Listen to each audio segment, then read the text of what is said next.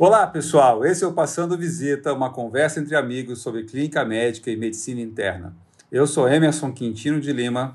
Eu sou Fábio Guirado Dias. Bruno Cardoso. Pessoal, infelizmente o Acaiaba, vocês perceberam, não está conosco hoje. E para substituir o Acaiaba, a gente decidiu convidar um colega de turma do Bruno Cardoso para participar conosco. Uh, eu vou deixar o Bruno fazer a apresentação desse colega de turma dele. Manda brasa aí, Bruno. Vamos lá, viu? É, assim, é, na verdade, é um amigo muito querido, né? É meu padrinho de casamento, fui padrinho de casamento dele também. E nossa história é engraçada, né? Que assim, o, ele chama Rafael, daqui a pouco ele vai se apresentar aí. E ele é uma turma antes da minha, né? Então, na verdade, ele foi é, meu veterano e, infelizmente, na época, a turma dele, não ele, né? Deu bastante trote na minha turma. Então a gente ficou praticamente seis anos, né?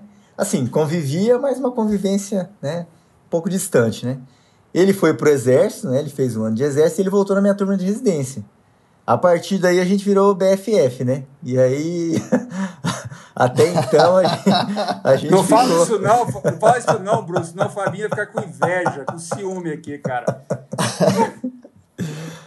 Bom, é. vou deixar, vou deixar o Rafael se apresentar então. então mas é que uma... eu não sou o melhor amigo do Bruninho. ô, ô, Fabinho, a gente pode ter mais de um BFF, então. É, então, é. né?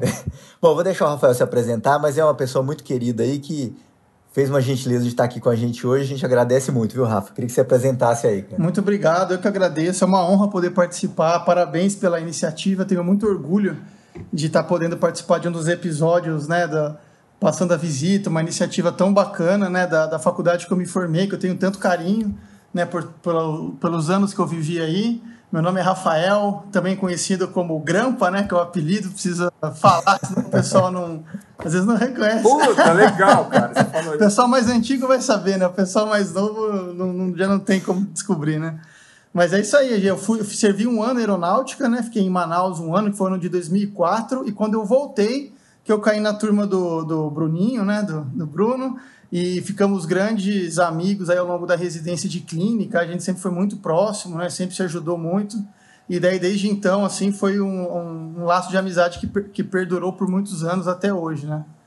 E, é um prazer estar aqui. Ô, Rafael, conta pra gente aí um pouquinho, antes de a gente entrar no assunto, né, que você vai comentar um bastante com a gente sobre tecnologia, Sim. empreendedorismo, né? Conversa para a gente, conta para a gente aqui como é que foi sua trajetória, Sim. rapidamente, como aluno da FAMEP, residente, depois o que, que você fez da vida como clínico, conta claro, para a gente claro. aí, vai. Eu entrei em 98, né, sou da 31ª turma, me formei em 2003, né, daí depois disso, como eu comentei anteriormente, fiquei um ano fora, né, fazendo aeronáutica, é, servi lá em Manaus, voltei, como o Fabinho falou um pouco antes da gente começar a gravação, né, eu fui agraciado com, com esse período aí de ter que fazer muitos anos... É, de clínica médica, que na verdade, assim, foi o tempo que eu convivi com o Bruno, então foi muito prazeroso, né? Só o último ano que acabou não, não dando.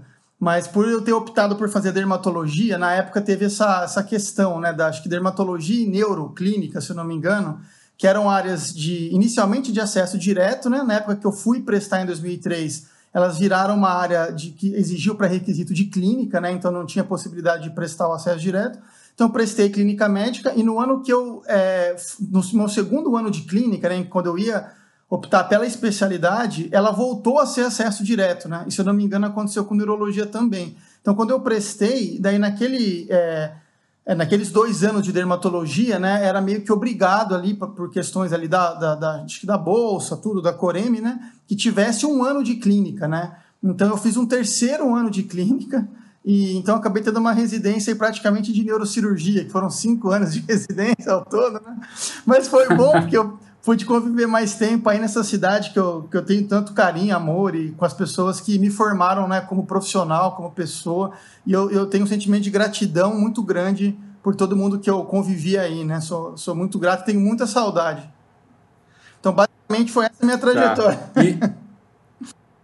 E aí, cara, depois que você acabou a residência de dermato, o que você foi fazer da vida? É, então, doutor Emerson, depois que eu acabei a, a residência, né, tipo, prestei o título e tal, daí na época eu tinha até uma, uma namorada que ela já era voltado mais para a área acadêmica e ela estava fazendo é, mestrado na USP de Ribeirão. E daí quando a gente termina tudo, eu não sei se aconteceu com vocês também, né, que são meus colegas médicos aí, mas com alguns colegas acontece a gente ter uma certa indecisão, né, de como que a gente começa a carreira de fato, né? Ah, eu já vou para o mercado direto, eu vou, eu continuo aqui em Rio Preto, eu vou para uma outra cidade, né? Então, eu acho que eu estava um pouco nesse momento ainda de uma certa indecisão, é, até de rumos, assim, né, que eu, que eu ia tomar de, de, de, trabalho mesmo.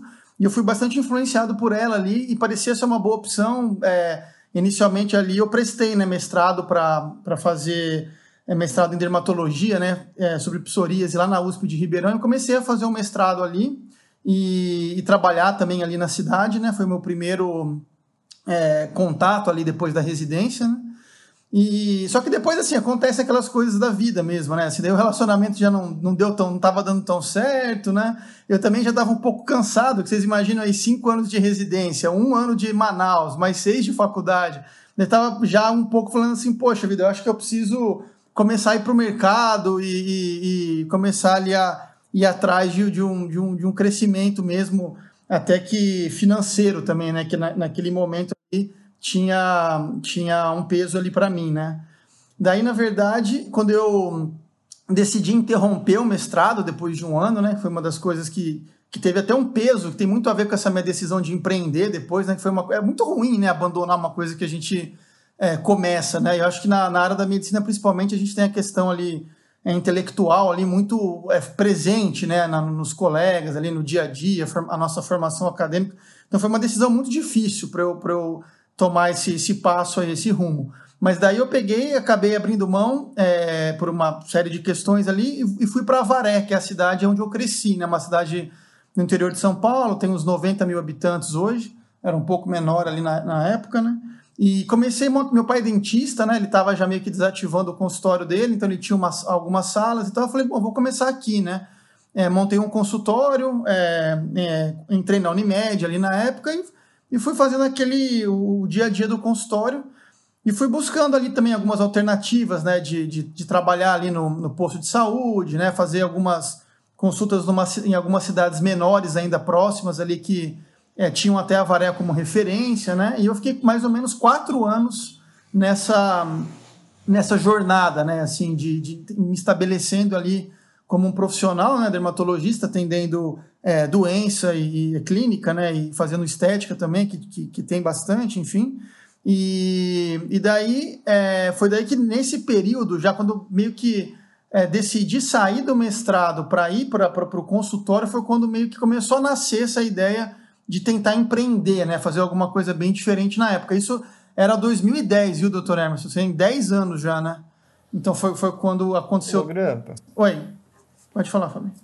Olha lá, ato fala, chama de grampa. Não, né? pode chamar, não tem problema. é, Até estranho, é você me chama. É uma, não, que é uma escadinha na faculdade, né? O Rafa, Sim. o Bruninho, depois eu, né? Então, sou duas turmas para baixo, mas eu fiz residência de clínica com o, com o Rafa por causa dessas histórias de fazer três anos. Sim, sim, é verdade, é verdade. O, agora, de, agora, eu fiquei super curioso. Sabe que o, uns anos atrás, o Bruno virou e falou assim para mim: Ô Fabinho, lembra do Rafael? A gente nunca lembra do cara pelo nome na faculdade, é, né? Não Sempre lembro. apelido. Aí falei assim, não, Rafael fez dermato, clínica dermato. Aí ele falou, aí ele falou, Grampolo, ah, o Grampolo, tá. então, ele, tá, ele, ele, ele criou uma empresa de prescrição digital. Quando ele me contou essa história, eu não fazia a menor ideia do que seria uma empresa de prescrição digital, né? E eu queria Sim. começar a falar desse assunto com você, para você ensinar aqui, falar para a gente o que se trata, que esse claro. é um assunto que muitos dos ouvintes aqui não têm noção. Sim, né? sim. É, com uma perguntinha, né? Qual a diferença de prescrição digital e prescrição digitalizada, né? Vai ter gente que Perfeito. acha que é a mesma coisa.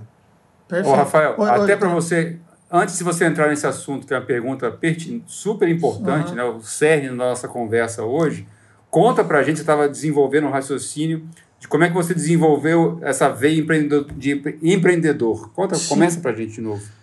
Tá, tá, tá já, professor. Começou, na verdade, assim, eu acho que eu, é, de uma certa maneira, doutor Emerson, eu, meu pai é dentista, como eu comentei, né? Minha mãe é professora, é, mas ela já teve, assim, alguns negócios de comércio mesmo ali na cidade, né?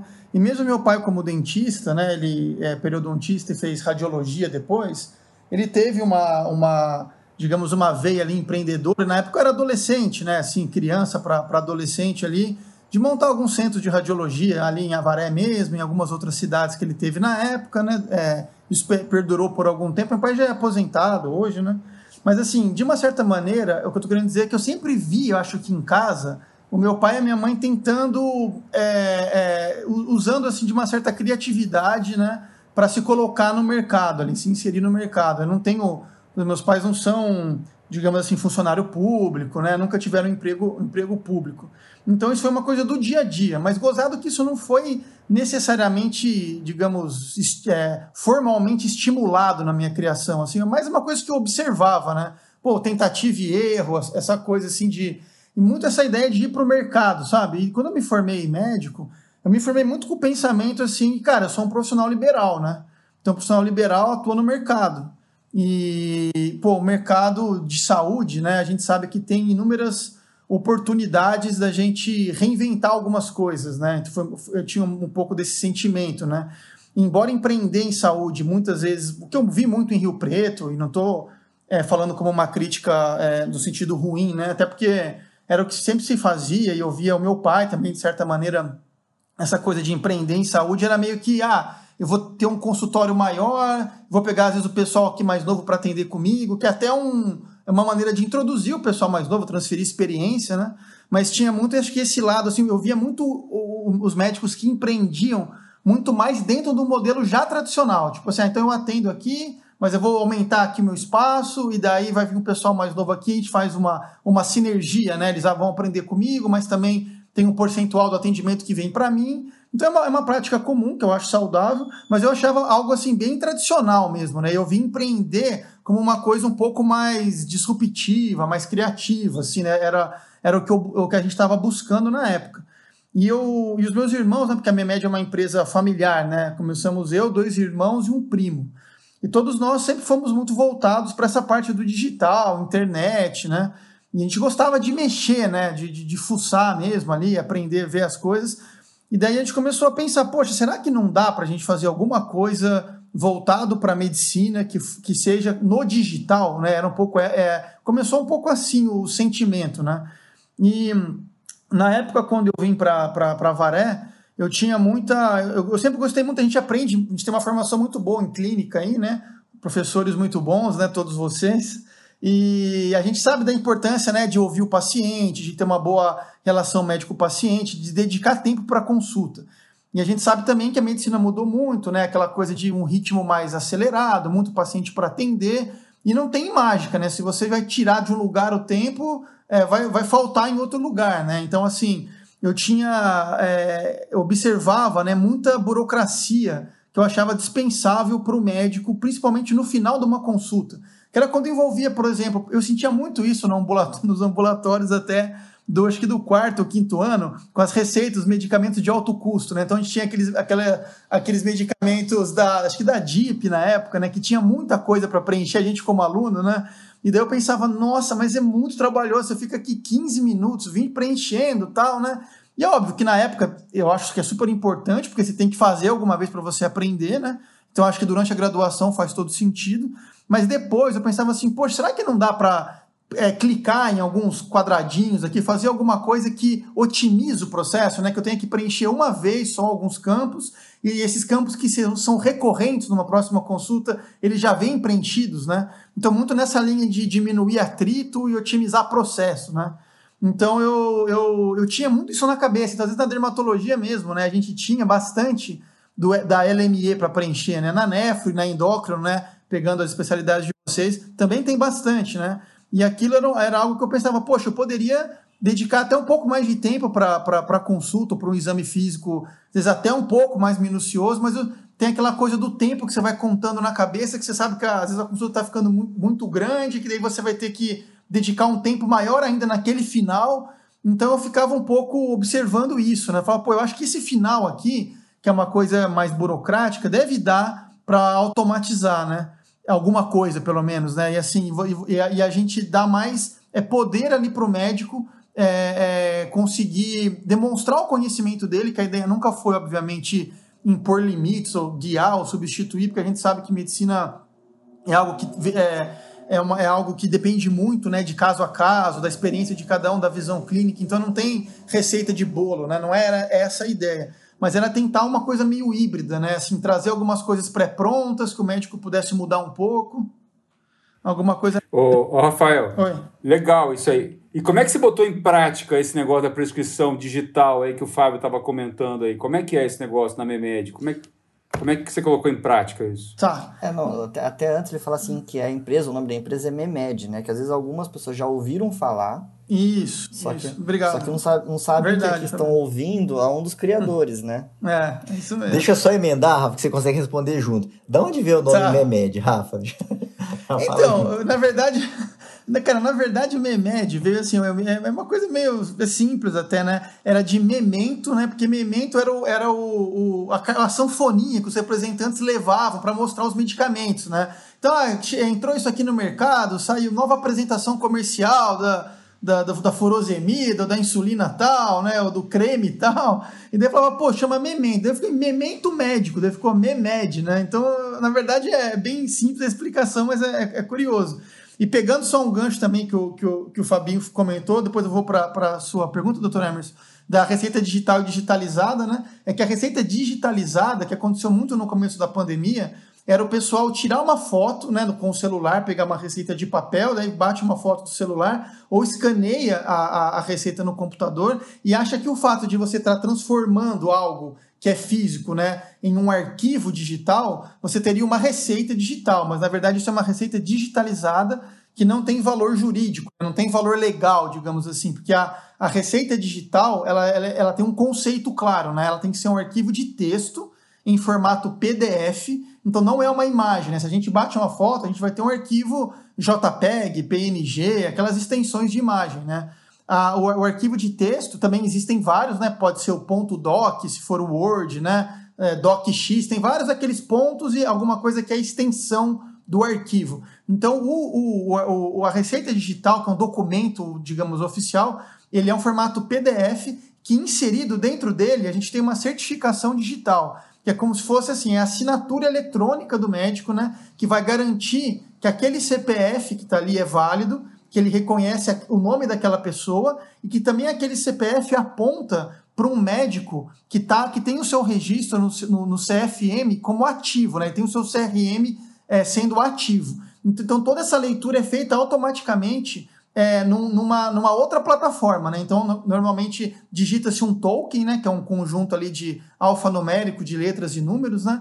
E daí, com esse token, ele vai dizer que se aquele arquivo ele realmente é um PDF, ok, ele tem um CPF lá, né, um certificado lá, ok, e que é um médico com CRM ativo, ok. E tudo isso aí faz a, a, a coisa ser muito mais segura, né? Então, se aproxima muito do modelo é, mais ou menos do que acontece já até com advogados em fóruns, né? Para eles poderem tirar o processo do fórum, fazer coisas nesse sentido. Tem, tem muito disso. Internet banking também, né?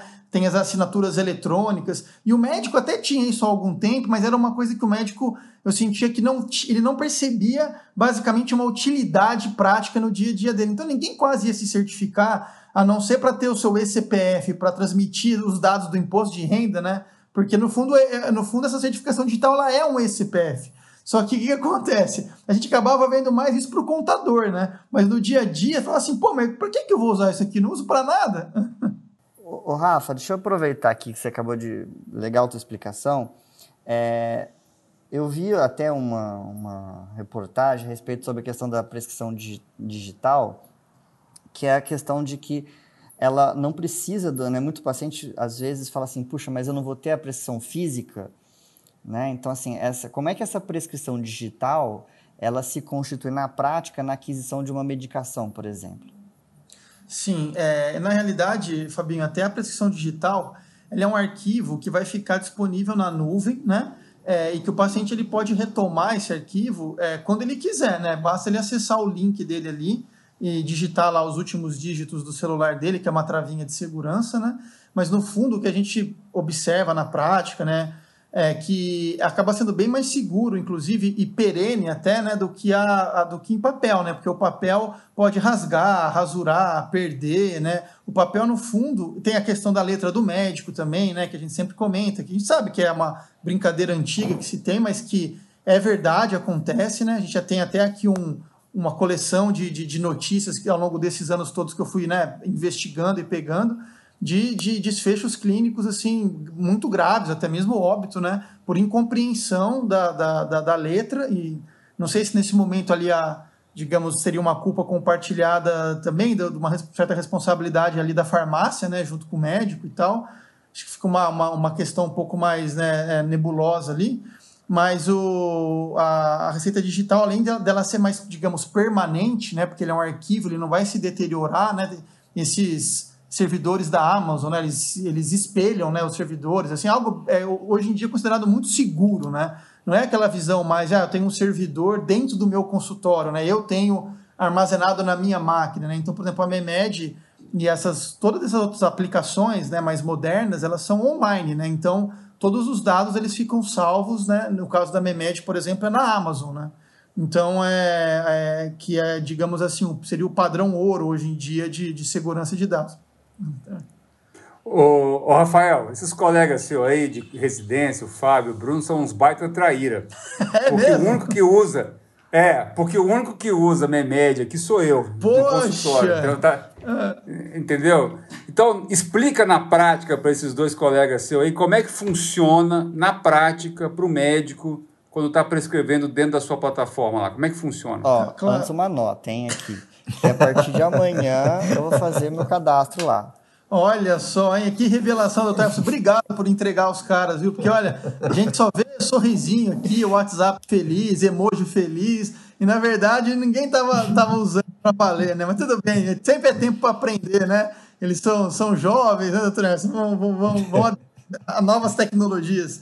Mas basicamente, o pessoal, é, a maneira que a gente pensou foi assim: eu, é, a gente tentou unir muito assim de é, ter um, o lado do propósito, né? De, de criar alguma coisa que a gente imaginasse que um dia pudesse contribuir, não resolver os problemas da saúde, porque lógico que isso é utópico, tem um monte de coisa para que a gente pode melhorar. Mas era melhorar um ponto, né? Um ponto que fosse. A gente pegou um problema ali que a gente viu que entendeu que tinha um gap, uma oportunidade, né? Que, pô, as receitas. É, questão de interação medicamentosa, né? Alergias, a própria incompreensão da letra do médico, enfim, tem uma série de coisas que acontecem é, no processo da receita manuscrita, isso é bem documentado, principalmente em, em, literatura de fora, né? Tem muita coisa legal publicada do NHS lá na, no, no, no, Reino Unido e tal, que mostra realmente assim o tempo que se economiza, né? Mostra, por exemplo, o impacto que se tem não só clínico, como também econômico, é, por, por, conta desses erros, né? Porque esse, os erros eles até classificam a maior parte dos erros como erros menores ou moderados. Mas a parte é, menor, digamos, que seriam erros graves, eles são responsáveis por um impacto absurdo, assim, de custo evitável, eles falam, né? Os estudos mostram que seriam custos desnecessários, que poderiam, na verdade, ser evitado se o, se o prescritor tivesse é, notado ali, que tivesse um alerta que ajudasse a lembrar ele que aquele paciente tinha alergia ao, ao medicamento, que tem uma interação medicamentosa, é, às vezes, não, não tão reconhecida ali da, da especialidade dele. Porque o que eu falo é assim, né, pessoal? É o, banco de medicamentos, aqui né, que eu venho analisando muito. Não é porque entrou uma droga nova, né, que sai uma antiga, né? Então, assim, né, é, costuma ser até uma coisa cumulativa. Então, o médico ele tem que lidar, ele tem que ter uma expertise cada vez maior. A gente tem o pool das drogas que a gente domina, né, mais do nosso dia a dia da nossa área, mas está sempre tendo droga nova chegando, né? Assim, novas tecnologias e tudo mais. E fica difícil você dominar todo tipo de interação que tem, né? Nesse sentido. Então eu acho que um sistema eletrônico ajuda muito nisso, né, se ele for bem construído. E o então a gente tentou unir esse, essa parte do propósito com a ideia de ter também um negócio que prosperasse, que pudesse crescer, enfim, ter uma, também uma empresa, né? E a gente pensou é, só. É, quer comentar alguma coisa, Fabi? Não, era porque eu queria depois só acrescentar, depois do comentário que você fizesse, sobre a interação com prontuários eletrônicos, o software de prontuário eletrônico. Ah, tá. Né? Então, assim, já, já, vou comentar. Como é que a, como é que a Memed trabalha e se eu e se eu, por exemplo, um médico que não tenha, não utilize de prontuário eletrônico, ainda assim ele pode usar Boa o, pergunta. o dispositivo da Memed? Boa pergunta. É, ele pode usar tanto dentro de prontuário como fora. Mas só para eu é, concluir o raciocínio da, do, do Dr. Emerson, né? Hoje o médico ele pode então, ele se cadastra na plataforma gratuitamente, como se ele fizesse digamos, dados ali de um, de um e-mail, né, de algum sistema que ele fosse cadastrar, a gente pede o nome, CRM, data de nascimento, algumas coisas que ajudam a validar na API do CFM. O CFM tem uma API, a API é, é tipo um sistema que, é, que você consulta o dado do lado de lá e ele retorna se aquele dado está certo ou não, né? Então a gente fez uma, uma, uma integração para a gente garantir né, que quem está entrando é só médico, né? Então ele tem uma conta ali gratuita que ele usa e vai salvando né, as, a, os protocolos dele, a gente chamou de protocolo, que seria, na verdade, uns templates de tratamento ali já das coisas que aparecem muito no dia a dia, né? Para ele não ter que começar toda receita, né? Ou prescrição médica do zero, né? Então ele já começa com algo já meio que pré-montado, algumas posologias automáticas, assim, algumas coisas que ele e ele também pode colocar posologias ele mesmo e vai salvando na conta dele, né? Então ele acaba tendo uma experiência dentro da conta que é muito customizada segundo o uso dele. E vai ser diferente do uso do, de uma outra pessoa, do, do médico de uma. Porque a gente sabe também que as especialidades às vezes acabam tendo características quase que como se fizesse um médico ser um profissional diferente de um outro médico que é de outra especialidade. Então não dá para fazer algo que eles falam one size fits all, né? Tipo uma coisa só que serve para todo mundo. Então a gente teve que ter um cuidado de tentar criar uma experiência mais customizada e que essa pessoa consumisse, fosse impactada mais com as drogas, né, com os medicamentos da especialidade dela, né? Não faria muito sentido eu ficar mostrando um filtro solar para um neurocirurgião ou mesmo para um endócrino, um nefro, né? Não faz tanto sentido e vice-versa, né? Então foi um pouco desafiador nesse sentido. E daí a ideia é essa, o médico ele usa, né? Ele, então a gente procura gerar algum valor para ele, inclusive de conteúdo ali dentro, né? É, dando conteúdo em português, que pode ajudar na tomada de alguma decisão clínica ali no momento. E daí ele vai ter um histórico das receitas que ele gerou ali, ficam salvas para ele poder retomar depois. Daí no final do processo, ele pode optar por imprimir a receita em papel, carimbar e assinar Seria como se ele tivesse feito no Word, por exemplo, né? imprime ali, carimba, assina e dá para o paciente, ou ele pode optar por enviar só no formato digital. Ou nos dois, se ele quiser também, né? Poderia eventualmente até ser feito nos dois. Mas no digital acaba sendo mais barato até, né? Porque a certificação digital custa acho que uns 100 reais o ano. Eu estava fazendo uma conta aqui de papelaria, o que a gente gasta em consultório. Quem faz muito consultório, né? Com receituário simples, de controle especial, é, o layout de atestado, tudo mais, às vezes você chega a gastar dois mil reais no ano, né? Assim, é, é, é, foi uma conta aproximada que a gente fez algumas gráficas aqui em São Paulo, mas eu imagino que deve ser algo próximo disso. Então eu imagino que fica algo muito mais barato, inclusive mais ecológico também, né? Por questão de consumo de papel, às vezes desnecessário, né? E daí, até é, comentando o que você falou, Fabinho, a gente entende que faria sentido. A gente começou com essa experiência pura, que a gente chama, né? Então, o médico vai lá de tambémedico.com.br, faz o cadastro dele, uma vez que ele tem um cadastro, ele loga e usa, né? Só que a gente entende que é, é algo desvinculado do prontuário, fica uma coisa ruim. Então, a gente hoje tem integração com mais de 200 sistemas, né? Entre prontuários, plataformas de telemedicina, operadoras de saúde, hospitais mesmo, né? a gente foi, foi integrando. E acabou sendo, se mostrando uma vantagem competitiva boa, porque no começo era uma crítica, né? Assim, digamos assim, poxa, mas vocês só fazem esse pedaço aqui, só isso, porque o médico precisa do prontuário, né? E na época a gente via que existia um, um certo conceito em tecnologia de um modo geral, não só em medicina, de você pegar pedaços menores de soluções e você fazer é, construir algo mais complexo, mais bem elaborado, e daí você faz, é, é, é, conectasse isso através de integrações de microserviços, digamos. Então, em vez de você pegar tudo, né, para fazer tudo e vira um, digamos, um elefante ali, tem muita coisa lá para você construir, né? Então, o prontuário vai ter é, sala de espera, né? Toda a questão da anamnese, vai ter guia de faturamento de convênio, né? Ele vai tentar ajudar o médico Muitos prontuários ajudam até em marketing médico. Então vira meio que um canivete suíço, né? Então a gente quis ser um pouco mais específico. Assim, não, vamos fazer só isso daqui, mas vamos fazer de uma, com uma intensidade tal que vai ser difícil de um outro prontuário replicar algo provavelmente no nível de, de funcionalidade, de complexidade que a gente dá. E depois a gente oferece para o prontuário é, para ele poder embedar, que a gente fala que é embutir lá dentro, e fica uma solução, ou é que a gente chama assim white label, né? Que fica assim, não, é, ele nem percebe que está usando muitas vezes algo de fora, porque fica com a fonte, né, as cores, tudo do prontuário nativo ali, né?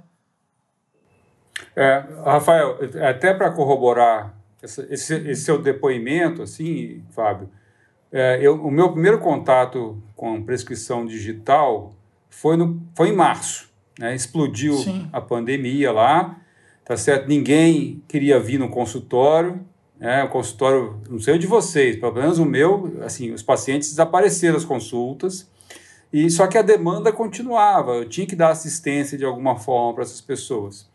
Né? Então, uh, eu, aí foi aí que eu descobri a, a Memed. Já tinha visto, já tinha lido um pouco, e aí comecei a usar fora, uh, pela internet, fora, um sistema puro. Sim.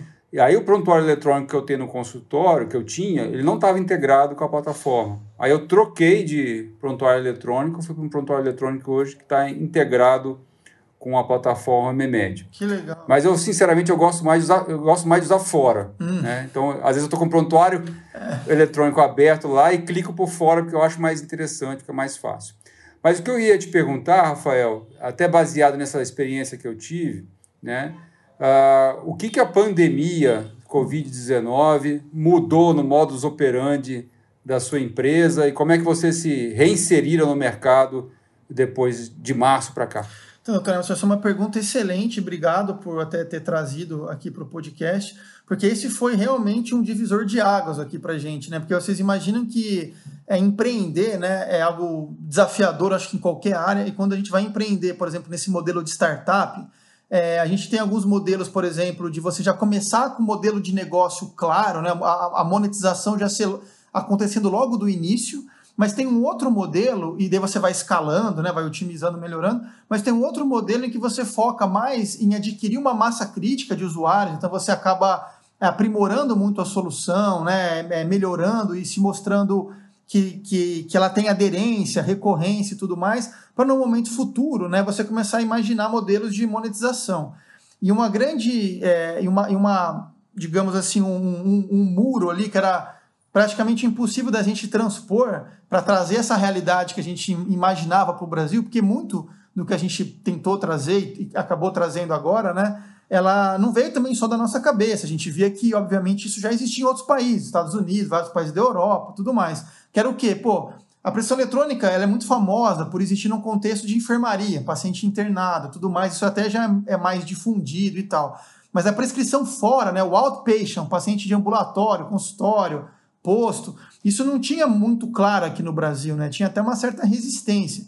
E daí empreendendo eu fui, eu fui também, é, a gente vai, digamos, calejando o coração também um pouco, né? Porque por mais velho que eu até fosse, assim, né, não era nenhuma nenhum adolescente ali quando eu comecei, mas eu imaginava de fato que quando é, alguma solução boa fosse apresentada para o mercado e fisio organicamente, né, fisiologicamente aquilo fosse sendo é, aderido, né, as pessoas fossem usando porque elas querem, né, eu imaginava que é, os, os, stakeholders, assim, alguns players do sistema de saúde, por exemplo, a indústria farmacêutica, varejo farmacêutico, né? enfim, pudessem apoiar mais a solução, no sentido de, poxa, vamos pensar aqui alguns modelos que possam ser viáveis né? de, de, de monetização nesse sentido.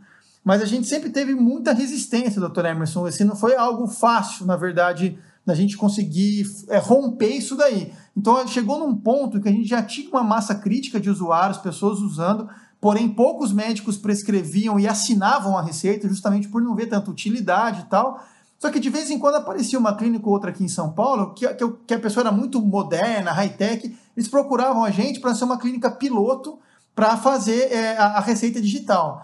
Daí ele falou, tá, mas qual farmácia aceita, né? Daí a gente ia atrás da, das redes, das drogarias, os caras falavam assim, pô, mas vou parar meu balcão aqui para treinar fulano, ciclano tal, mas quantos médicos vão mandar? Daí eu falava, pô, cara, daí eu ficava no meio do caminho, né? Porque assim, o, o, cara queria que eu conseguisse mais médico, mas o médico queria que eu conseguisse mais farmácia. E a gente ficou no, no, no Tostines, vende mais porque é fresquinho, é fresquinho porque vende mais. É, ficou muito tempo, cara, ficou meses nisso daí. Daí falou, pô, gente, vamos colaborar, pô, inovação e tal e coisa, né?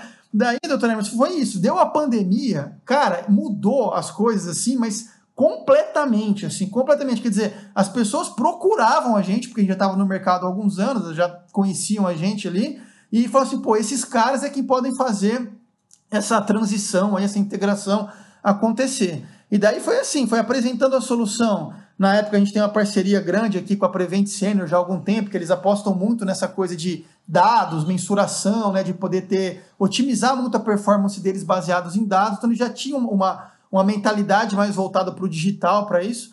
Então foi eles que buscaram até a gente no começo, assim, pô, a gente quer começar porque nossos pacientes são né, terceira idade, né, é, é algo mais complicado para o Covid, a gente não quer que eles venham até aqui e a gente quer enviar as receitas tudo no digital para eles. É, vocês têm que abrir a, a, grandes redes que aceitem, né?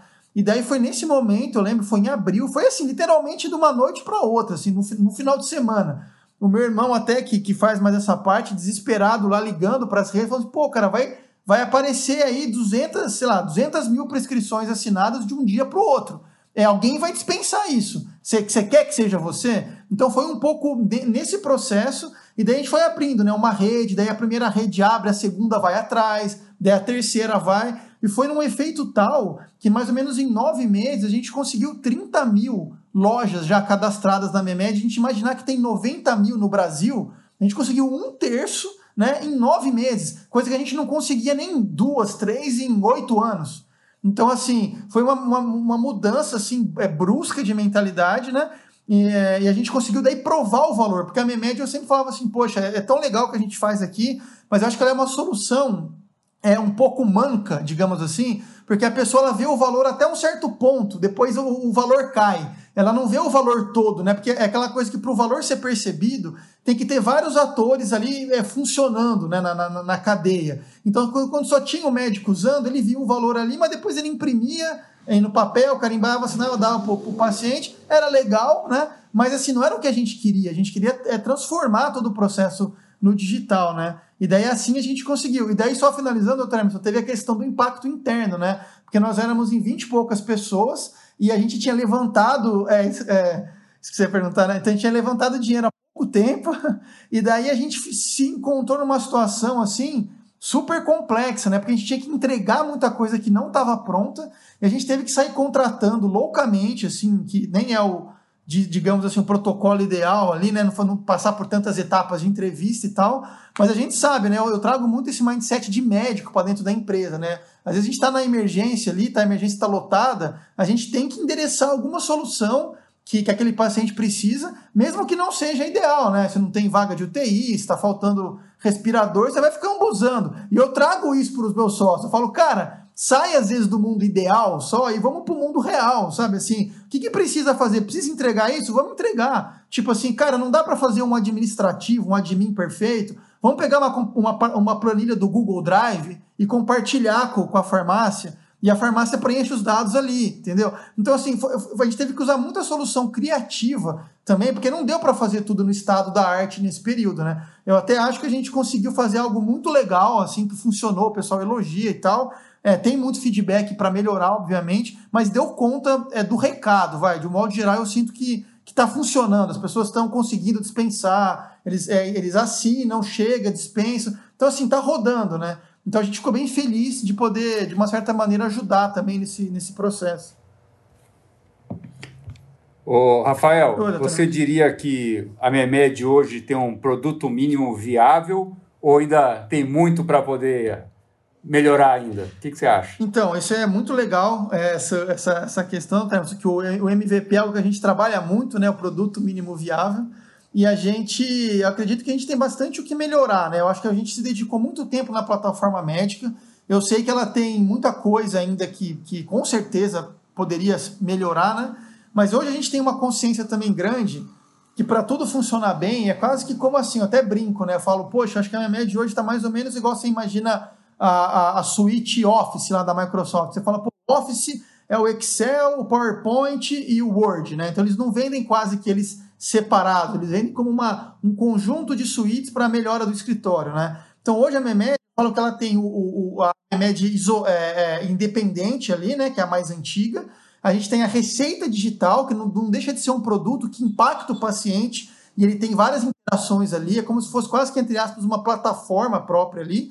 A gente tem a plataforma da farmácia, né? E também tem a plataforma da, da, das integrações, que a gente chama de API. Então a minha visão é meio que assim, a gente tem quatro produtos, só que eu acho que o, da, o, do, o do médico, é, mesmo que vocês, obviamente, vão ter, com certeza, merecidas críticas, eu acho que ela é está mais madura. Eu acho que assim, a gente talvez tem, eu enxergo como MVP mais a do a, a receita digital e o que está na farmácia, sabe? Que elas são soluções mais simples e que elas, eu acho que a gente, como a gente também, mesmo crescendo, vai, a gente não é, ó, pega o Nubank, deve ter milhares de funcionários dessas startups que são tudo unicórnio. A gente é 50 pessoas, ainda assim é pouco, cara, para ter tanta, dedicar tanta atenção para tudo. Então você tem que priorizar, sabe? Acho que é igual o ATLS, que você fala, cara, qual que é o vermelho que você vai ali, que vai, né? Que tá com perigo de. Não sei se mudou já, mas enfim, tem né, as, a, a, a categoria das cores ali. Então a gente tá um pouco assim, né? Atualmente. Fala, Bruninho. Rafa, queria fazer uma pergunta. Eu, eu, eu conheci a Memed desde as sedes todas que tiveram, não sei se foram Sim. duas ou três, e a última é, agora que é muito bacana, né? Que é uma sede de uma startup, né? Sim. Eu já fui até em festas lá na Memed, né, Rafa? uma vez que eu fui lá. E assim, Rafa, cara, você tá totalmente inserido no mundo digital, né? Nossa cabeça de médico é uma cabeça muito tradicional, no geral, Sim. né? A gente tem uma formação Sim, tradicional, tudo. Como é que foi, Rafa, mudar essa mentalidade? Que hoje em dia você, você, acho que se convive com um monte de adolescente que às vezes começa a trabalhar três da tarde até as cinco da manhã e produz é de madrugada, enfim. Eu fui lá, parede cheio de post-it, reunião de perto. Como é que foi, Rafa, mudar essa mentalidade digital para vocês, cara? Para você, assim, especialmente, como é que foi Sim. esse desafio? Muito legal, Bruninho. Aproveito até para dar um depoimento aqui, porque, cara, não foi é, fácil para mim, é, até que essa mensagem um dia possa impactar aí colegas que, que queiram empreender. Acho que é importante ter esse depoimento bem honesto, assim, sabe? Porque eu tive muita, é, até uma certa crise, digamos assim, de, de identidade, por um lado, porque, poxa, vocês que me conhecem sabem, a gente tem uma formação excelente em Rio Preto, né? Uma formação tradicional, é, é muito. A gente sai um profissional muito bom, né? Da, da, da escola, da, da, da residência, né? E eu fiz todo um caminho. Eu nunca fiz medicina falando que eu ia empreender depois e fazer uma empresa de receita digital, né? Nunca foi esse meu pensamento. Meu pensamento foi, cara, vou ter um consultório, vou atender, posso seguir carreira acadêmica, posso ser um pesquisador, enfim, os caminhos que a gente mais observa no, no dia a dia, né? E, e, quando eu tomei essa decisão, eu ainda fiquei assim um pouco pelar em pecar, né? Teve um tempo que eu fiquei, é, eu atendia um pouco em Avaré, vinha para São Paulo, ficava tipo duas semanas num lugar, duas no outro. E daí você começa a ver que uma hora você tem que fazer uma decisão, né? Acho que é igual quando você está enrolando a sua esposa antes de você casar, né? Você namora, fica noivo, daí você não pode ficar nesse meio do caminho, você tem que casar uma hora, né? Eu falei, não, vou pegar e vou, vou, vou casar com a Memed. Na época, o que pesou muito para mim, de uma certa maneira, foi assim o fato de eu me considerar. Na época, eu não estava com a minha esposa ainda, né? Então, tipo, eu estava é, solteiro, assim, digamos assim, não, não tinha é, filhos, eu estava com uma vida um pouco mais livre, digamos assim, que se eu errasse muito, eu ia prejudicar basicamente eu só, digamos assim, né? Que é uma, é era um senso de, de responsabilidade que eu tinha muito, muito grande ali, né? Então eu pensei assim, cara, eu acho que se é uma hora para eu arriscar, eu acho que é agora, porque mais para frente, depois, eu acho que a gente vai ficando um pouco mais, com mais receio, né? Até porque eu não sou um cara também ultra é, digamos, arrojado, que arrisca tudo, vai embora. A minha vida acabou até que é, me levando para essa situação agora. Mas eu nunca, nunca fui dessa maneira, né? E então no começo foi difícil para mim, foi eu ter essa aceitação, sabe?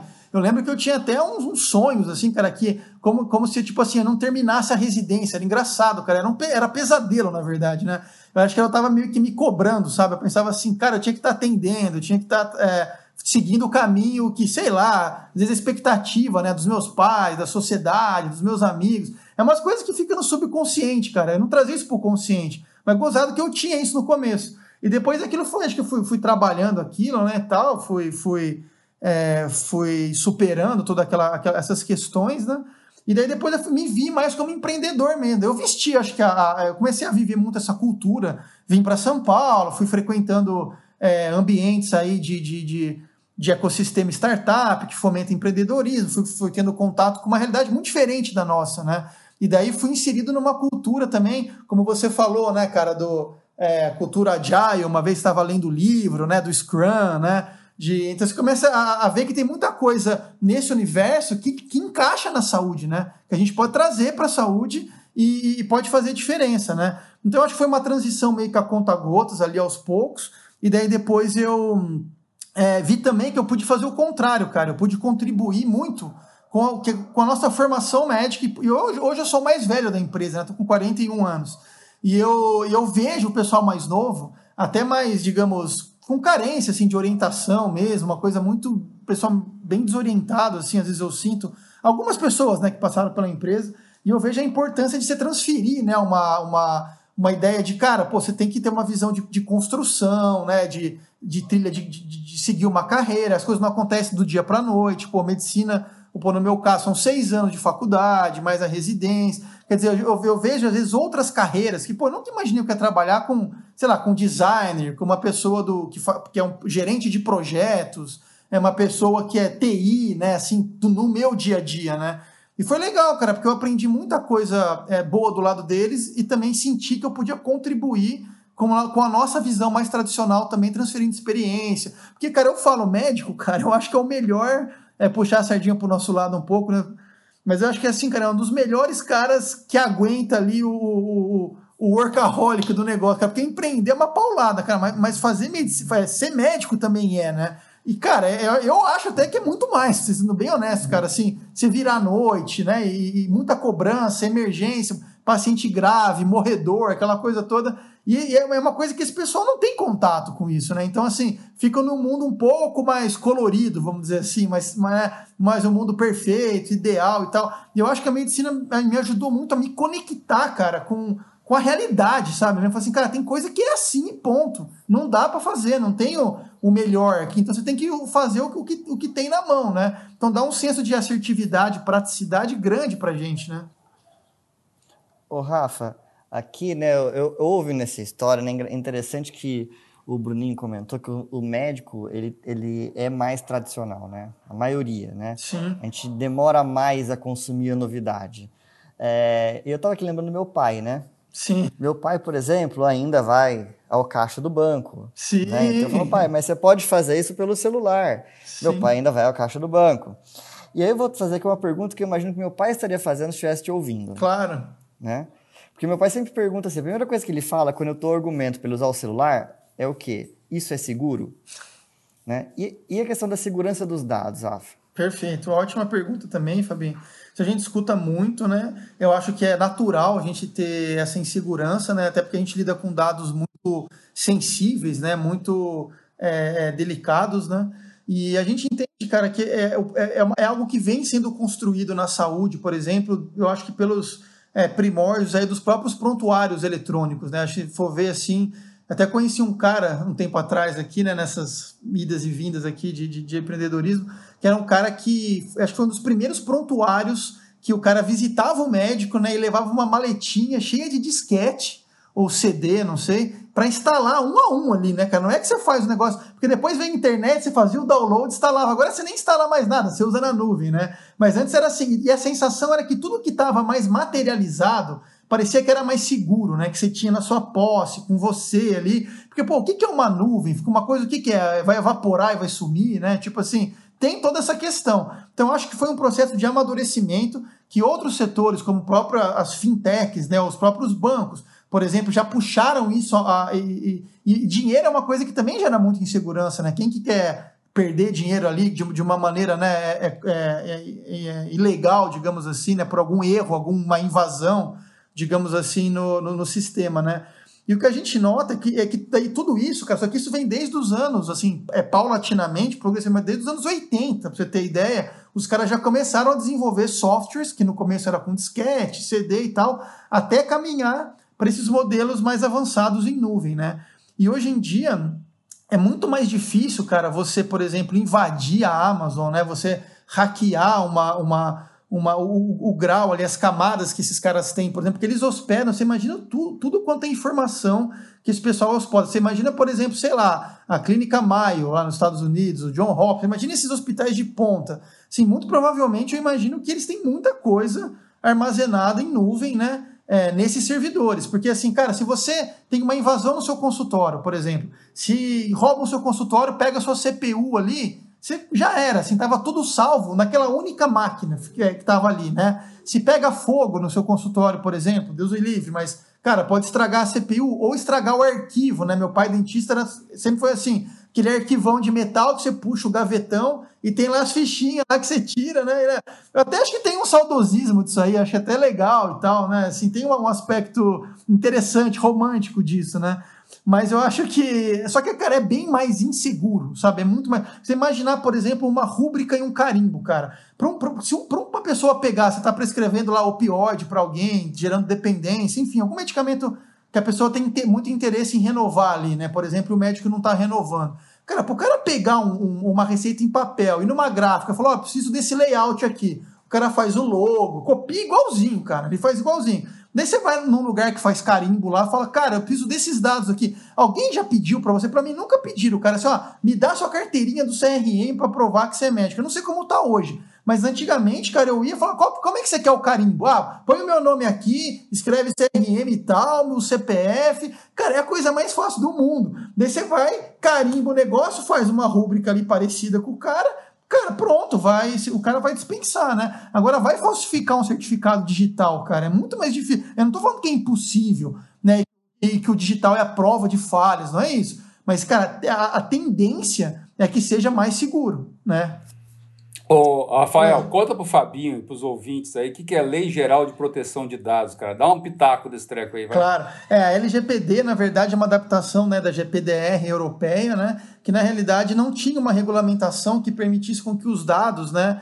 Eles respeitassem é, a vontade é, do dono do dado, né? Digamos assim, esse dado ele, ele pode ser compartilhado e ser visto por quem, né? Então, assim, às vezes você estava dando soldado para uma determinada é, empresa e esse dado estava trafegando né, para várias outras empresas na sequência, sem que você deu autorização para uma segunda, terceira ou quarta empresa ter acesso ao dado. Né? Então, assim, a ideia é a gente criar né, base legal que defina o uso do dado. Né? Então, assim, tem que ter base, base legal para todo tipo de uso. Então, você tem a figura do controlador e do operador dos dados, também é, são algumas é, é, é, é figuras jurídicas né, que foram constituídas para definir quem está é, só intermediando o dado ou quem está armazenando o dado, né?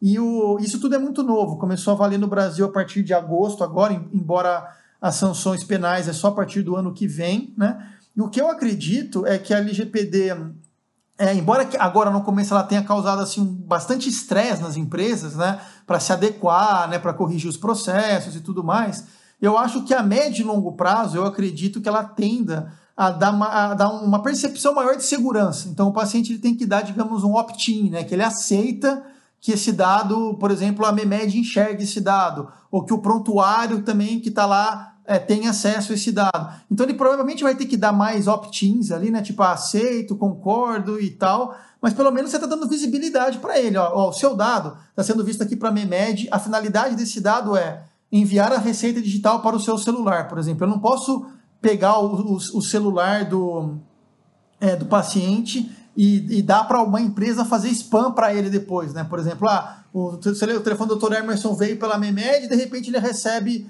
um spam lá no celular dele, um SMS de alguém vendendo alguma coisa, né? Então é, é um pouco para acabar com essa farra, né, digamos assim, dos dados. Mas tá uma coisa bem inicial, eu acho que vai ser um pouco mais, vai ter um pouco de bateção de cabeça agora das empresas e das pessoas, né? Mas eu acho que no, de um modo geral tende a ser positivo. Tá. Ô, Rafael, eu vou, eu vou, perguntar mais aqui, que eles estão meio tímidos. Ah, tá, aí, né? tá, joia. Né? Então eu vou, eu vou só claro. esquentando para eles tá aí. Bom. O negócio é o seguinte, Rafael, voltando, você tinha comentado que a Memed é uma startup que não é um unicórnio ainda, pelo visto, né? É. Mas o chifrinho está crescendo, né? Tá certo? Tomara, né? Tá coçando Mas, aqui. Mas o chifrinho está crescendo. Tem que ser um chifre só. E aí né? até... É, mas até pegando o gancho dessa conversa sua do LGPD, é, uh, comenta assim, eu como médico, Sim. eu vou lá e entro no cadastro de graça. Sim tá certo? Eu imagino que. Eu imagino, não, eu já li em várias reportagens a, respeito da empresa de vocês, se tiveram aportes Sim. de grandes fundos para poder desenvolver a, a empresa. Mas como é que é? Passa para o ouvinte como é que é a cultura de monetização claro. nesse tipo de startup. Claro. Então, Tremerson, esse é um desafio até que a gente traz até hoje né, no nosso dia a dia e que o ano que vem a gente acredita, a gente espera, tem fé, né? que vai acabar conseguindo é, consolidar, estabilizar isso. Porque na realidade, o que a gente sempre quis fazer é assim. Eu vim, eu vim muito daquele sentimento, eu trouxe isso no começo da empresa. Eu pensava assim, pô, cara, por que, que eu vou falar que a gente está entre médicos aqui, entre amigos, né? Mas eu já, eu já até comentei isso aí também em outros podcasts. Mas eu pensava assim, cara, por que, que tudo sempre tem que ser nas costas do médico? Tipo assim, sempre o médico tem que pagar, pagar isso, paga aquilo, e paga aquilo outro tal. Eu, eu sentia um, um, um pouco essa, essa questão no meu dia a dia. Eu pensava assim, cara a saúde, pô, tem stakeholders aí com tanto dinheiro. Você pega a indústria farmacêutica, você imagina o dinheiro que, não, que não tem ali, o mesmo varejo farmacêutico. Quer dizer, eu pensava, não é possível que não tenha uma, uma maneira de não onerar o médico e não onerar o paciente, quer dizer, você não cobra do CPF, você cobra do CNPJ. Por exemplo, o próprio Google trabalha assim: você usa o Gmail de graça, você usa o YouTube de graça, você usa até o Drive de graça num espaço pequeno, e eles ganham muito no B2B, né? Nas, nas, nas empresas. Você até pode comprar produtos no B2C, você fala, ah, preciso de mais espaço aqui no meu Drive. Você pode comprar ali, né? Mas eles acabam vendendo as soluções, é, acho que é onde deve ser uma quantia maior de dinheiro para eles ali, muito no B2B, vendendo para a empresa, né? Então o que a gente imaginou é que assim, para a gente ter o lado do propósito forte, né, criar uma cultura de propósito, né, quer dizer, meu, estamos impactando positivamente a saúde. A gente achava que seria interessante não cobrar do médico, né? E, e também tinha um lado que, que cobrar do médico para algo tão, na época, 10 anos atrás, futurista, eu acho que ia ser uma barreira a mais para o médico entrar em contato, ia ser muito mais difícil ainda a gente conseguir ter uma massa crítica do que foi mesmo a solução sendo de graça. Então tinha um, um certo lado de estratégia, eu, eu via de, dessa maneira, né? Mas também tinha esse lado do propósito. Falar, pô, meu, vamos, vamos deixar a solução gratuita é, e vamos. E vai ser gratuita para o médico e para o paciente. Daí a leitura que a gente teve assim, poxa, a gente pode criar soluções para operadoras, para é, hospitais, para, por exemplo, é, o varejo, a indústria, né? E sempre respeitando a questão do dado, né? Porque sempre que você fala indústria, sempre fica aquela coisa na cabeça, pô, mas tu vai vender dado do médico? A gente nunca vendeu dado de médico e não vai vender. É uma coisa que até dá uma. É, porque, pô, como médico, eu nunca vou, vou me posicionar dessa maneira. Eu sempre fui frontalmente contra isso. Isso dá uma dor de cabeça, os caras ficam bravos, puto da vida, xinga a gente. Falo, cara, não tô nem aí. Eu tô só esperando vir LGPD, que eu vou falar assim, cara, que você vai, que você vai contra LGPD? É isso que você vai fazer? Então, pessoal, vou passar para vocês aqui uma informação de, de em primeira mão, né, para os ouvintes do, do podcast aqui do Passando a Visita. Eu acho que nós somos médicos um pouco mais experientes, às vezes até já temos conhecimento disso, mas para o pessoal mais novo, né, é importante saber que, na realidade, o nosso hábito prescritivo, é, isso não é uma coisa tão divulgada e que as pessoas têm conhecimento, né? Mas isso é auditado, né? A, indústria é, consegue né, é, relatórios de auditoria do que é prescrito nas farmácias, a gente dando a nossa permissão ou não, isso existe desde, sei lá, acho que décadas, né? Desde que a gente começou. Então, por isso que às vezes o, o, o, o que, que acontece? É, o representante, quando ele vai visitar a gente, eu até entendo de uma certa maneira, não que eu concorde com a maneira como é feito, mas eu até entendo de uma certa maneira que eles precisam otimizar a informação que eles querem passar e tal, e eles têm pouco tempo ali na, na, na, na, na visita, né? E o que eu, o, o, mas o que eu acho é que, poxa, da maneira como é feito, não é bacana, né? Porque você não sabe que você está sendo observado, digamos assim, né? Mas você tem lá um relatório, ah, doutor Rafael prescreveu tanto cetafil esse mês, tantos Minnesol, o cara sabe disso, né? Ele falou assim, pô, mas como? Um dia eu vi o relatório, eu vi o meu relatório, inclusive. Eu falei, pô, eu nem sabia, nem sabia que existia desse, desse jeito. Então eles extrapolam, né? Eles têm uma amostra ali, faz algumas inferências estatísticas para extrapolar o negócio. E depois eles vendem para a indústria isso, para a indústria otimizar ali. Eles falam que, pô, se não tiver isso, tem ruptura da cadeia de, arma, de abastecimento, de não sei o quê. Eu acho até que tem um lado que se os caras trabalhassem do jeito correto e dando visibilidade, educação para o médico, assim, oh, se você compartilhar, você vai estar ajudando nesse ponto, nesse ponto. Sei lá, pode ser que tenha alguns médicos que quisessem até fazer, outros não. E você, acho que todo mundo seria respeitado, né, de, de acordo com o entendimento de cada um. Mas, o que, mas agora tirar o negócio de todo mundo sem saber, eu acho muito complicado. Então, assim, a gente nunca foi para esse lado, nunca quis ir por esses princípios, por essa visão nossa. Tivemos problemas com isso, né? É, com a indústria, porque o que começou a acontecer? Simplesmente sumiam pessoas da auditoria do cara. O cara ia lá no, mês seguinte e falava, pô, cadê o doutor Bruno que estava aqui? Sumiu. Falei assim, ah, porque eu estou usando a MEMED. Daí não aparecia na, na auditoria do cara, né?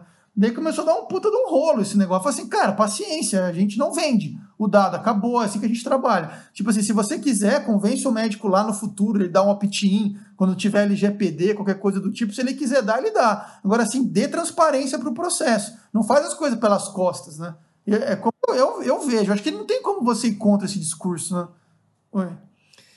Ô, Rafa, queria fazer uma pergunta. É assim, eu, eu já percebi, todo mundo percebeu, Rafa, que, que, assim, que a conversa está muito interessante. Que a gente, a gente puder, a gente fica umas três horas conversando tranquilamente, Rafa. Mas eu queria fazer três perguntas para a gente tentar claro. amarrar um pouquinho. Lógico. Você falou aí, Rafa.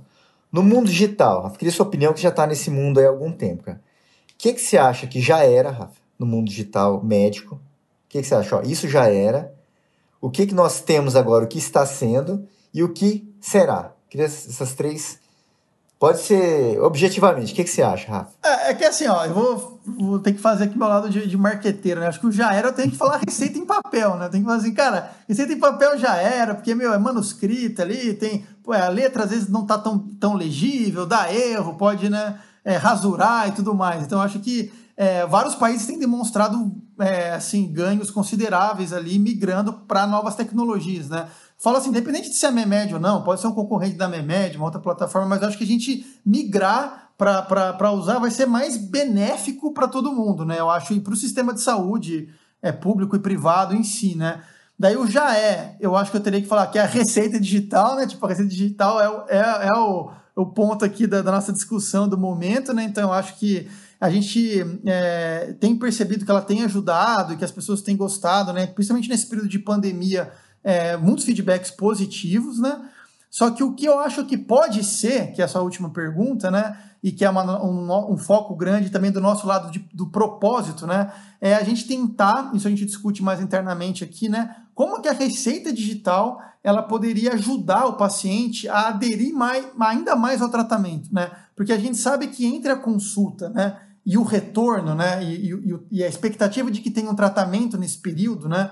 ela a, a, tem um hiato ali e que às vezes o paciente se sente um pouco desamparado, né? Ele fala, poxa, não entendi exatamente o que o meu médico me falou, às vezes o médico falou muito rápido, enfim, estava com a agenda cheia, foi corrido ali e tal. Então, a, a nossa e tem muita informação também no Google que não é confiável, né? Então, a nossa intenção, eu até estava estudando um modelo, que foi na década de 50, se eu não me engano, os psicólogos lá nos Estados Unidos que criaram o, o Health Belief Model, né, que é o modelo de crença em saúde. Tem muito a ver, inclusive, com o momento que a gente está vivendo, com a história da vacina do Covid, que tem gente que quer vacinar, tem gente que não quer. Os caras na época estavam tentando entender por que, que algumas pessoas não se submetiam, por exemplo, a screenings de, de tuberculose, sabe? É, tinham medo de, de, de fazer algumas, é, é, é alguns exames ali preventivos, né? Ou fazer alguns tratamentos. Eles perceberam que tinha como se fosse uma equação, né? Que poderia medir isso que tinha no primeiro ponto ali aspectos demográficos, mais é, socioeconômicos, culturais, que você não tem muito como mexer, mas depois tinha algumas variáveis que poderiam ser mexidas, que era tipo assim, é, qual que é a suscetibilidade percebida do paciente, né? o quanto ele entende que ele é suscetível àquilo. Eu não vou lembrar de todas, tá, gente? Mas era tipo, era, era essa, daí tinha, por exemplo, assim, o quanto que ele percebe que é difícil para ele. Qual que é a barreira percebida para ele fazer o tratamento, né? Daí você coloca um gatilho e daí você tem um resultado. Então, tipo, é uma continha mesmo, né? Mais isso, menos aquilo, é igual a adesão ou não adesão. Então a gente vê que, por exemplo, é, então isso tudo vai muito de, de, informação ao paciente, que você fique ali é, é, reforçando aquilo. Porque às vezes o médico fala, eu, eu, tenho muito essa, essa memória, né? O cara ele fica impactado na hora ali, né? Ele fala, pô, o médico me informou bem, me situou, falou que é grave, falou que não é porque eu não sinto a pressão, que eu não posso perder meu rim depois, né? Tipo assim, então eu tenho que tratar mesmo sem ter sintoma. Só que depois, às vezes, ele sai da consulta, né? Daí o remédio, sei lá, tá um pouco caro, ele não compra na hora, daí vem um amigo, outra pessoa falando, ah, vamos, vamos beber, esquece isso daí e tal. E o cara, às vezes, ele vai se des, desimpactando, né? E ele vai, ele vai. É, é, é, a gente tem esse conceito até no marketing, né? Você vai aquecendo ou vai esfriando o, o, lead, né? Que é o cara que pode virar o seu cliente. Então, acho que é um pouco isso, assim, ele, ele sai aquecido Daí acho que ele, vai, ele pode desaquecer, e eu acho que a receita digital, se a gente trouxer informações ali para ele, mais relevante, conteúdo mesmo é, dessas bases aí que a gente vê muito, né? É, up to date, clinical key, tem muita coisa de educação de paciente legal, né? E a gente trazer para esse pessoal e também histórias de superação, a gente viu que é bem legal. Então, se encontrar pessoas que meu, tiveram uma doença grave e tem uma vibe positiva, alto astral e superou, aquilo também entra numa, numa dos, das variáveis da conta lá. Então a gente está tentando amarrar uma experiência que possa ajudar. Não sei se vai dar certo ou não, se a gente vai conseguir entregar e se vai ter resultado ou não, mas a gente está, sabe, assim, pensando um pouco nisso para o futuro. Acho que seria uma coisa legal. Ô, Rafa, o é. Emerson tá falando aqui que a gente, eu e o Bruno estamos tímidos, né, Bruno? Sim. Eu não sei se você tá com a mesma percepção que eu. O, o Rafa tá falando uma coisa pra gente tão nova também, né? Mesmo que a gente se considere assim de consumidores de, de, de, das novidades, que a gente quer ouvir. né? A gente, e, e, ele fala de uma forma. Você fala também, tá sendo um episódio muito agradável. E para mim é um divisor de águas, viu, Rafa? Pô, que legal, Fabinho. Obrigado, cara. Agradeço o elogio. Divisor de águas, né? Então, assim, espero que os nossos ouvintes tenham entendido a mensagem que o, que o Rafa tá passando aqui. Agora, é bem clássico do Bruninho essa, o que já era, o que é e o que será, né? Você sabe que, que foi tão agradável o episódio que eu não notei aqui a falta da caiaba. Pô, eu queria ver Pô. ele, viu? Eu tô com saudade Pô, dessa caiabinha. Não, o negócio é o seguinte, cara. A gente, aqui, quando a gente vai fechar o episódio, o Bruno sempre tem lá uma, uma frase do Bruninho. Ele pega um livro, fala. Que legal. Aquele negócio aqui, né? Mas aqui, cara, a gente vai pegar. Hoje a gente não vai pegar o Bruninho, cara. A gente combinou, eu e o Bruno, de pegar o Fabinho, cara, pelo pé. que legal, então, bacana. É, sabe o que, que acontece, ô, Rafael? Você falou que seu apelido era Grampola, né? Na faculdade. Conta pra gente de onde que veio esse apelido. Você pode contar? Não? Pô, posso, claro, cara. Ah, que esse apelido a gente não escolhe, né? A gente recebe ali no trote. Bruninho da minha turma ter passado trote, a gente também tomou bastante trote na época, né? Eu fui bicho do Acaiaba, né? Por isso que ele não veio também aqui, eu acho, hoje, viu? Ele tinha essa aula aí, porque eu ia falar, pô, você me deu aquele trote lá, aquele dia e tal. Mas o, o que aconteceu na época é que tava, tava passando na, na, no Vale a Pena Ver de Novo, né? Que passa aquelas novelas antigas da Globo. Uma novela que tinha uma personagem que tinha o cabelo vermelho e ela tinha esse apelido de Grampola, né? E na época tinham raspado meu cabelo, e meu cabelo não é ruivo, ruivo, mas é um pouco loiro, meio cobre. Às vezes o pessoal fala que é, que é meio vermelho. Daí quando começou a nascer o cabelo, um bicho, eu nem lembro quem é agora, o cara falou, pô, esse, esse bicho aí, é o, o bicho vermelho, é o bicho grampola, né? Por causa de que tava vendo a novela, daí pegou, né, cara? Daí tipo, daí todo mundo deu risada, né? Lá, cara. Daí alguns amigos Porra. ainda transformaram pra grampa, né? Fizeram uma contração. Eu até prefiro, falo, pô, pô grampa pelo menos é um pouco melhor, né? Deixa assim mesmo. Ô, Rafael. Foi. E você sabe qual era o apelido do Fabinho na faculdade? Ô, se sei! Eu, eu, eu, então conta aí. O apelido do Fabinho vem de uma, vem de uma longa, né, de, uma, do, do, de um escritor muito famoso chamado Tolkien, né? Não é isso, Fabinho? Nossa, ele lembrou mesmo, Pô, é verdade. É, lógico que eu lembro, cara. Mas pode falar aí, Fabinho, quer falar? Eu, eu não sei se. Eu, eu não sabia que o Bruno se lembrava do meu apelido. Eu lembro, pai. Ah, não, pra, quem não, pra, que, pra quem não sabe, meu apelido era Hobbit. E aí tem que explicar. O meu apelido, eu, eu gostava também do meu apelido, eu gosto do, desse apelido, né? Então, às vezes, quando eu ouço o pessoal da minha turma, né, que, que me encontra, falou Hobbit, né? Então, assim, quando eu tava no quarto ano, ou quinto ano, quarto ano, foi na época que saiu tá, o último da trilogia do Senhor dos Anéis. E o que acontece? Eu jogava tênis pela faculdade e meu melhor amigo era o Sardinha, lembra dele? Sardinha que tinha apelido também de Smeagol. então assim, meu, então, meu melhor amigo já era chamado de Smeagol. E aí, naquela época, eu torci o tornozelo feio treinando pra, pra, inter, pra, pra intermédio e meu pé era uma bola. Eu já sou, não sou tão alto assim, né? Pé inchado, amigo do Smigo, é o Hobbit. cada uma, né, cara, que a gente é... faz. É, pessoal, depois dessa entregada genial aqui do, do Bruno, tá certo? Eu só tenho a agradecer a presença do Rafael Moraes aqui conosco, revivendo bons momentos uh, desse coleguismo com o Bruno e com o Fábio. Eu acho que eu dei aula pro, pro Rafael na, na faculdade. Fui aluno, aprendi muito, doutor Emerson. Muito grato por tudo que eu aprendi aí com o senhor. Muito obrigado. Fica aqui uma, minha gratidão e reconhecimento. Ah, foi logo do que eu cheguei Sim. em São Paulo para virar professor aqui na faculdade, na FAMERP. Então eu agradeço, Rafael, pela presença, pela contribuição, tá certo? E esse foi o Passando Visita, uma conversa entre amigos sobre clínica médica e medicina interna. Um abraço e até o próximo episódio.